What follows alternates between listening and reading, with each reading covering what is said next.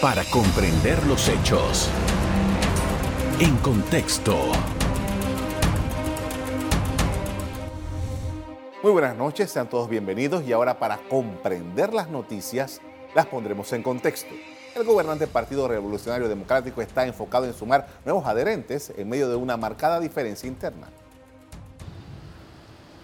El partido fundado por Omar Torrijos ha perdido 23.579 inscritos de enero a octubre del presente año.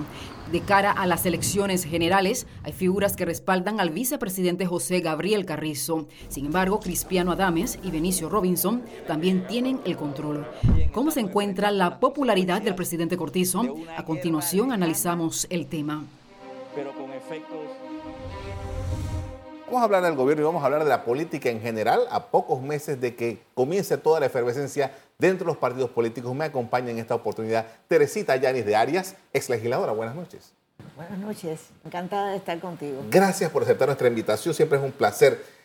¿Cuál es, desde su perspectiva, la situación política en Panamá a unos cuantos meses de que comience toda la efervescencia, las primarias de los partidos políticos? No te la sabría definir con una sola palabra. Porque la complejidad de la situación que estamos viviendo, yo creo que es inédita. Es decir, nosotros no hemos vivido nunca, ni en los peores momentos de la historia de la República, una situación como esta. Y paso a describirse.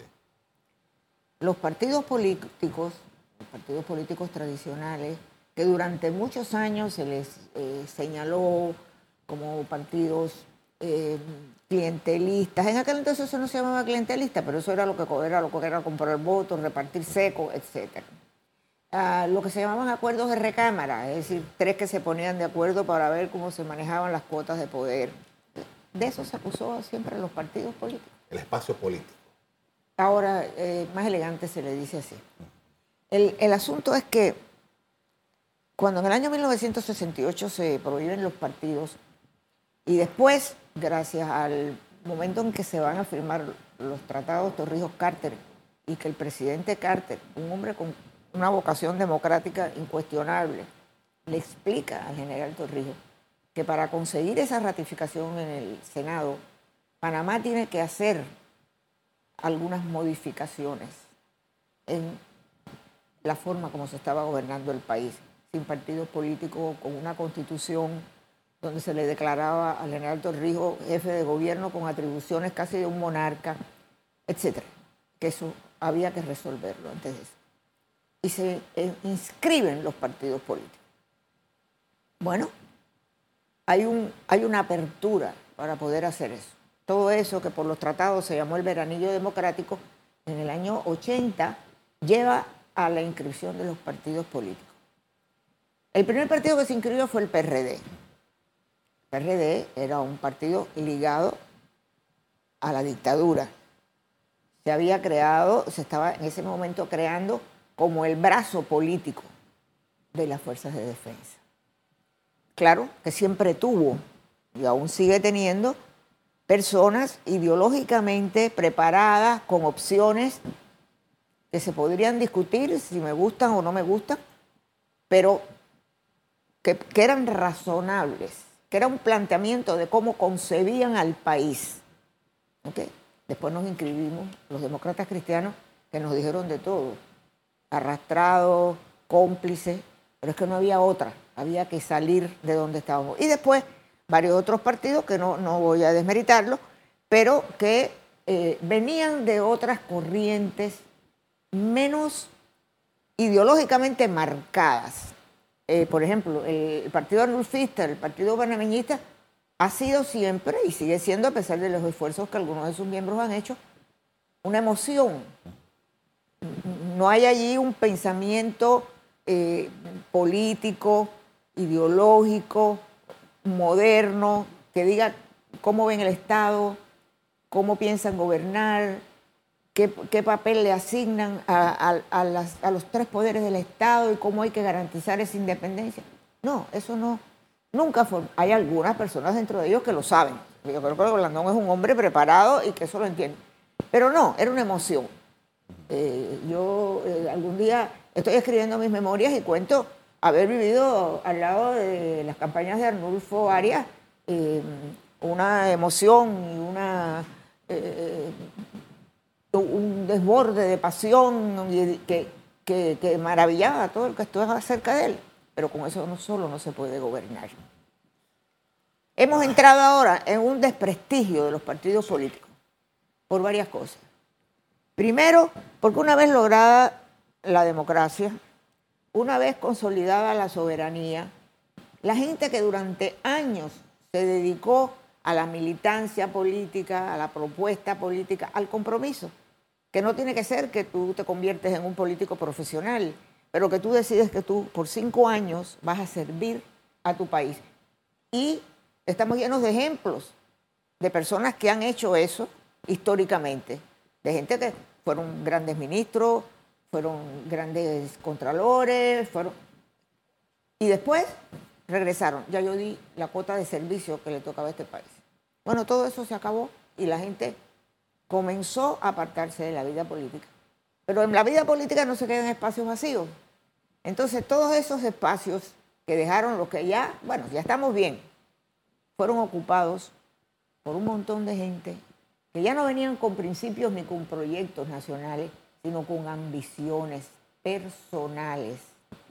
Yo viví de cerca el deterioro de la Asamblea Legislativa, de pasar de un Parlamento que tenía sus defectos, pero un lugar donde se discutía, se discutían problemas nacionales, leyes, proyectos, apasionadamente muchas veces, pero se discutía a un espectáculo que es de circo. Ahora, tengo que irme a un cambio comercial, pero de esto, de lo que usted describe, ¿es lo que nos espera en menos de dos años? Yo creo que sí. Y eso es muy grave. Por ejemplo, el que haya partidos en estos momentos inscribiendo en, sus, en sus colectivos, eso no crea un movimiento político que puede llevar a mejorar las cosas. Eso es una montonera. A mí tú no me vas a decir que tú tienes 700 mil personas en un partido que saben ¿eh? qué es lo que quiere lograr ese partido para el país. Y entonces viene este juego que además es, es muy curioso, porque si bien esos políticos que han ido corrompiendo la actividad política son innombrables, la gente les da el voto. Entonces, entender ese fenómeno para saber cómo nos hemos vuelto víctimas y cómplices de un sistema como este, yo creo que sería muy interesante que todos lo hiciéramos antes de que lleguemos al próximo periodo electoral. Con esto vamos a hacer una pausa para comerciales. A regreso seguimos hablando sobre política con Teresita Yanis de Aria. Ya regresamos. En contexto. Estamos de regreso, estamos hablando sobre política nacional. Me acompaña Teresita Yanis de Arias. Estamos haciendo un análisis sobre el momento. Y todo esto que usted describe, mm, creo que hasta los que están metidos en la política directamente saben que estas cosas están ocurriendo. Pero eh, no hay ninguna señal de que se quiera enderezar esto. O sea, los partidos políticos están haciendo lo mismo que se supone que no deberían hacer. Bueno, eso corresponde en primer lugar a esto, la entrada a la vida política de gente que nunca debió haber participado en el gobierno del país, ni, en garantizar ni seguridad, ni salud, ni educación. Es gente que está allí para ver qué saca. Y esas disputas internas que se dan actualmente en varios de estos partidos políticos, ¿cuál es el origen? ¿Cuál es el fin? los pedazos de, poder. Así sea un pedacito chiquito el que se está peleando, hay varios que quieren tener el pastel entero.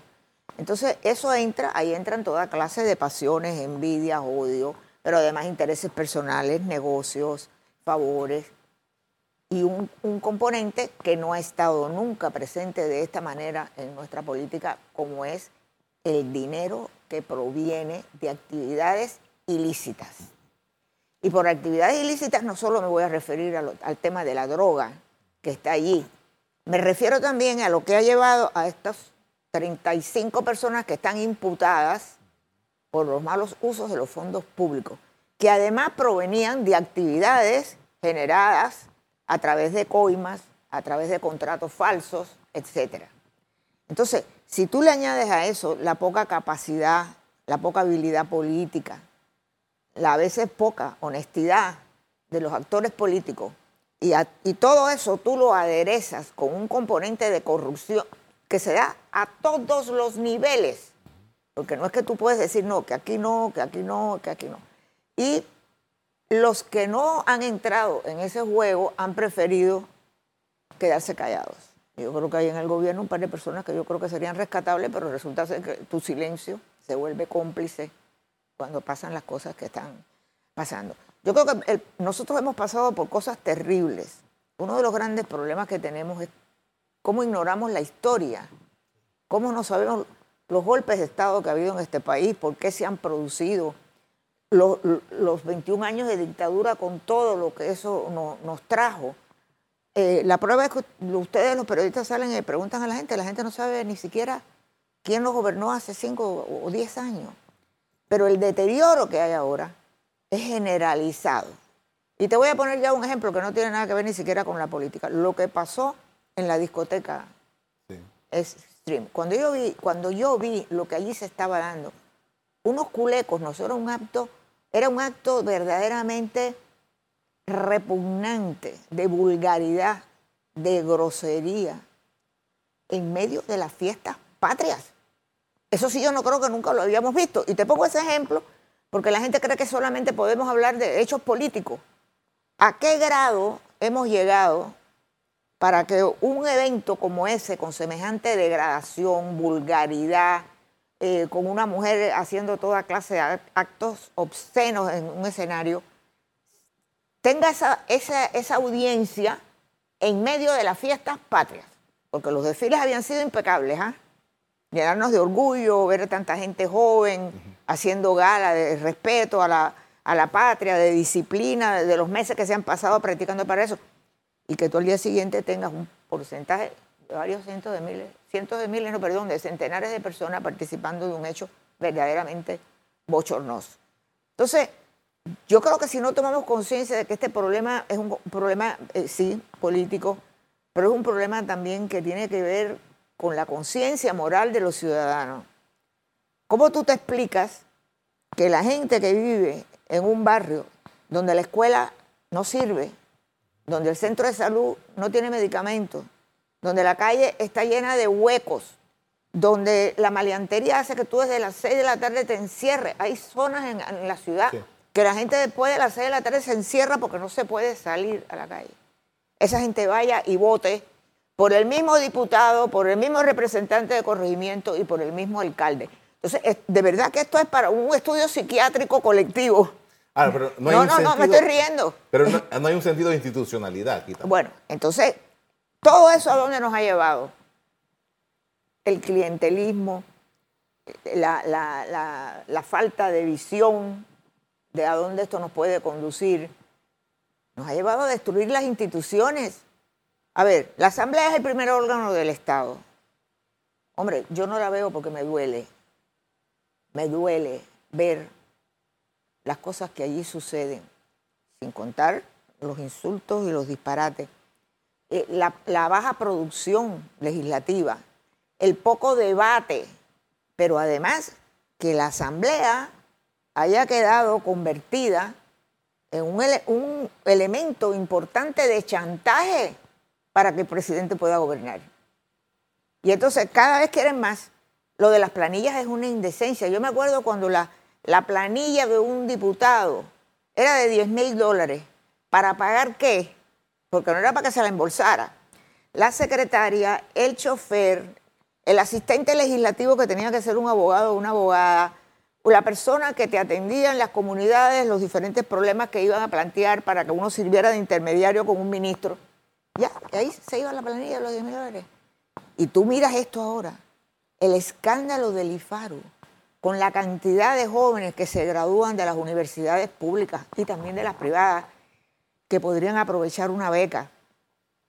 para, las oportunidades que se dan en el campo de la ciencia, en el campo de la tecnología, y tú le vas a dar 100 mil, 150 mil dólares como una ayuda. Pero ¿y desde cuándo, eh, desde cuándo eh, el, el IFARO se convirtió en un lugar donde uno va y pide una ayuda? Uno pedía un préstamo, y ese préstamo se paga. Y eso permitía que ese dinero circulara. Es decir, ¿dónde hemos perdido totalmente la vergüenza? Totalmente la vergüenza. Pero no hay nadie que ponga orden, ¿no? Bueno, eh, ahí vamos. Y eso es- ese es el problema con la institucionalidad. La asamblea, dedicada a ver lo que más saca antes de que esto llegue al fin y ver quiénes serán los que van a regresar y los que no, que atrapa a un presidente que de verdad duele, ¿ves? duele ver cómo no ha podido gobernar. No es simplemente aparecer y cortar una cinta y hacer una promesa. Si uno coge todos los discursos del presidente Cortizo al inicio de cada año legislativo, es lo mismo. Se vuelve a prometer lo mismo. La escuela, la seguridad. Entonces, lo que estamos encontrando es una asamblea que ya dejó de cumplir su rol, ¿ves? Que era servir de supervisor y control de los otros órganos del Estado. Un ejecutivo paralizado por, por los propios miembros de su partido, ¿no? Que no puede, porque la mayor parte de esas decisiones tienen que ser aprobadas en la Asamblea. Y un órgano judicial que apenas comienza a dar algunas señales de independencia, pero que también por la estructura de cómo se eligen los, magistrados no siempre puede hacerlo. Yo sí te quiero decir que los nombramientos que se han hecho en, en- los últimos tiempos, el único que he encontrado cuestionable e innecesario fue el de la última magistrada. No tengo absolutamente nada que reprochar de los otros que están en la Corte.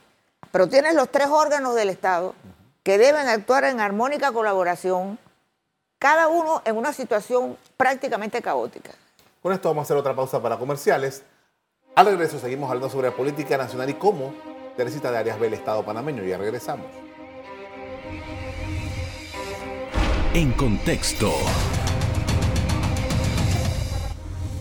Estamos de regreso haciendo un análisis sobre la situación política del país. Me acompaña Teresita Yanis de Arias. En medio de todo esto, ahí estamos en medio de eh, la captura de firmas para el apoyo a candidatos de libre postulación.